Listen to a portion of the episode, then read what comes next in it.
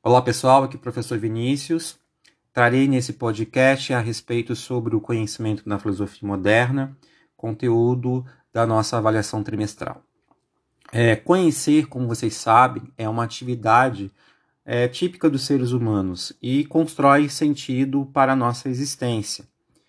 Mas a filosofia, por ser um pensamento sobre o pensamento, interessa de modo especial por esse tema do conhecimento.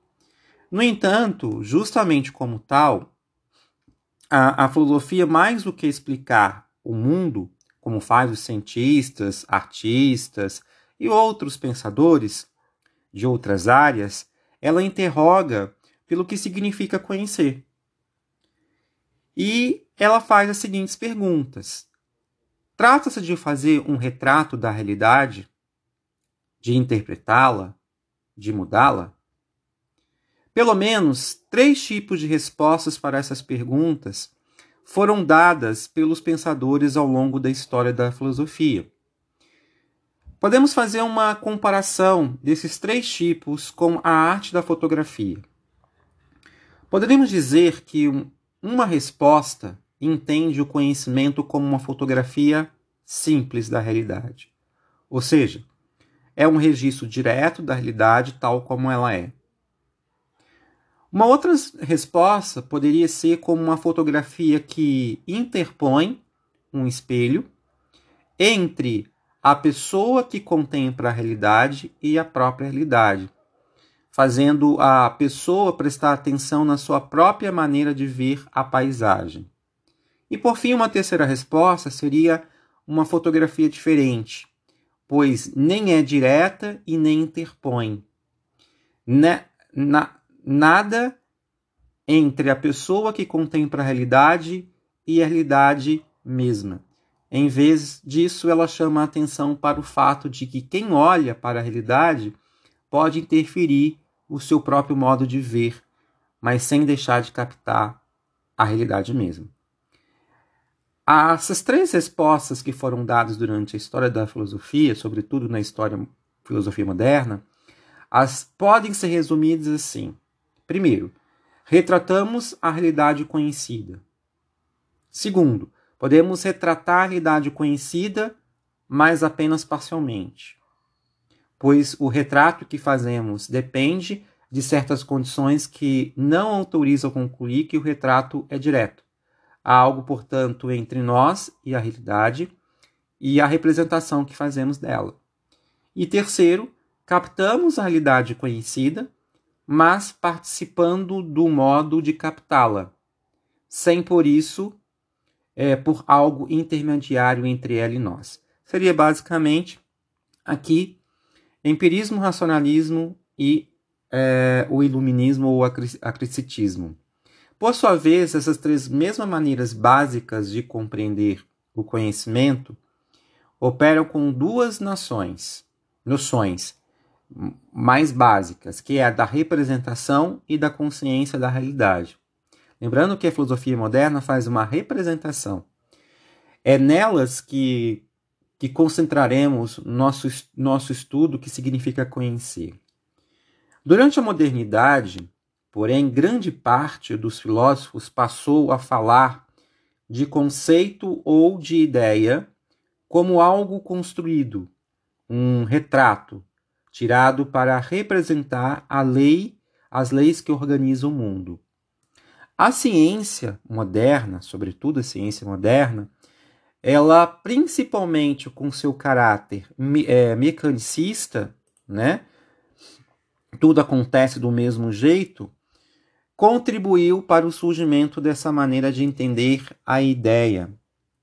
A razão pela qual é, escrevemos ideia com i minúsculo para separar a ideia com I maiúsculo da ideia do sentido platônico.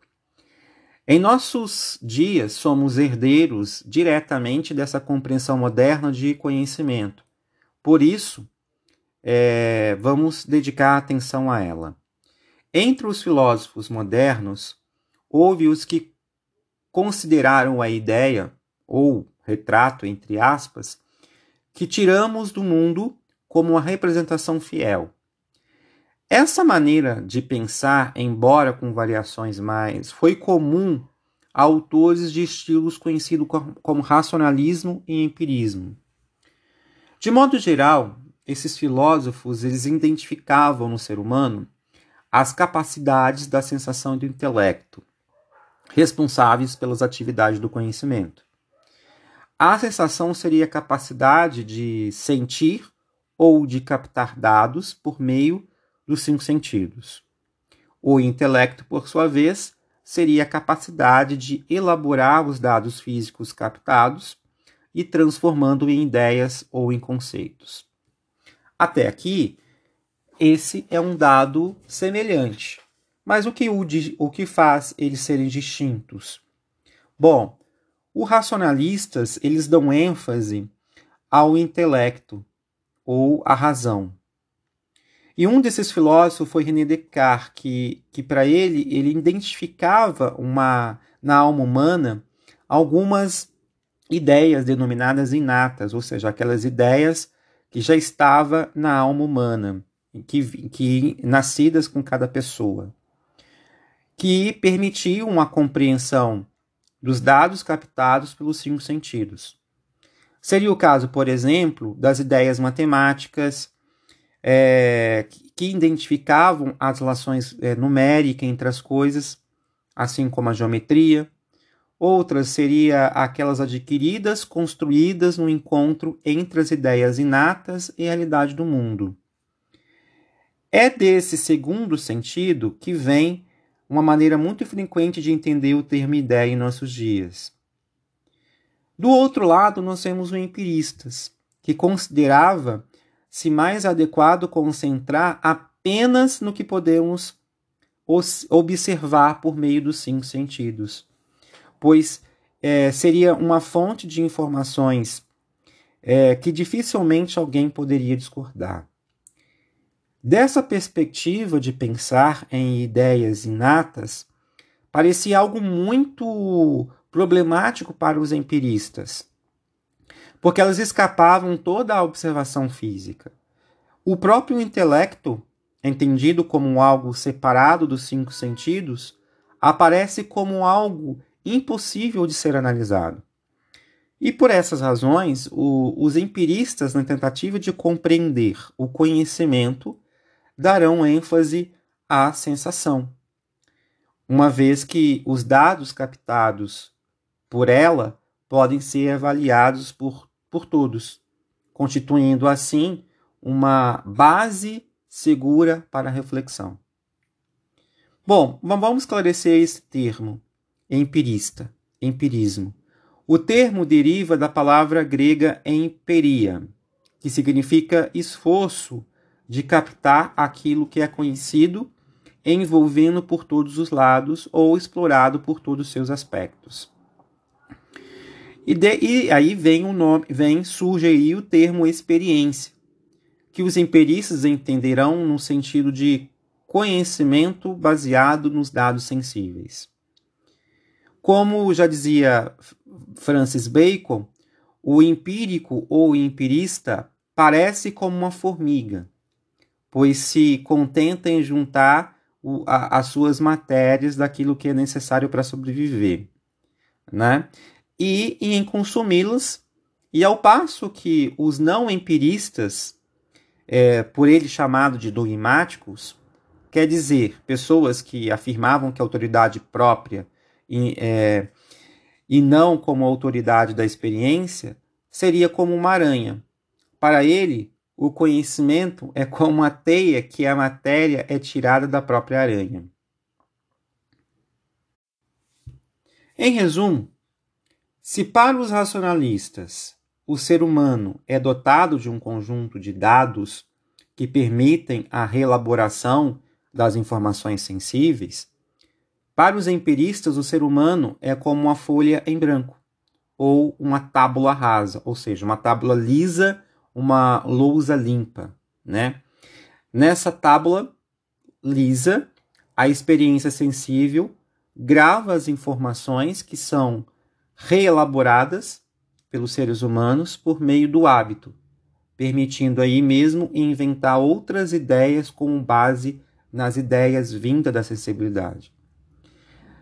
Tanto racionalistas como os empiristas se encontram, porém, na busca de compreender o que é o conhecimento seguro ou verdadeiro. E para distingui-lo como um conhecimento que deve ser aceito por todos, diferentemente das opiniões ou formas não seguras do conhecimento. Bom, isso vai sendo questionado durante os séculos XIX e XX, né, com muitos outros pensadores que reforçarão a ideia de que a observação empírica é indispensável para o conhecimento seguro, a ponto de a ciência mecanicista ser tomada como um modelo mais perfeito da atividade de conhecer. Então passa-se a defender que o conhecimento verdadeiro não é subjetivo ou dependente dos indivíduos que conhecem, é, é objetivo, ou seja, ele pode ser avaliado com base em critérios claros, com frases, proposições, o princípio lógico aí, e pronunciadas sobre aquilo que realmente se observa. Bom, é, isso será mais aprofundado em outra parte que com os outros filósofos, como Karl Popper, por exemplo.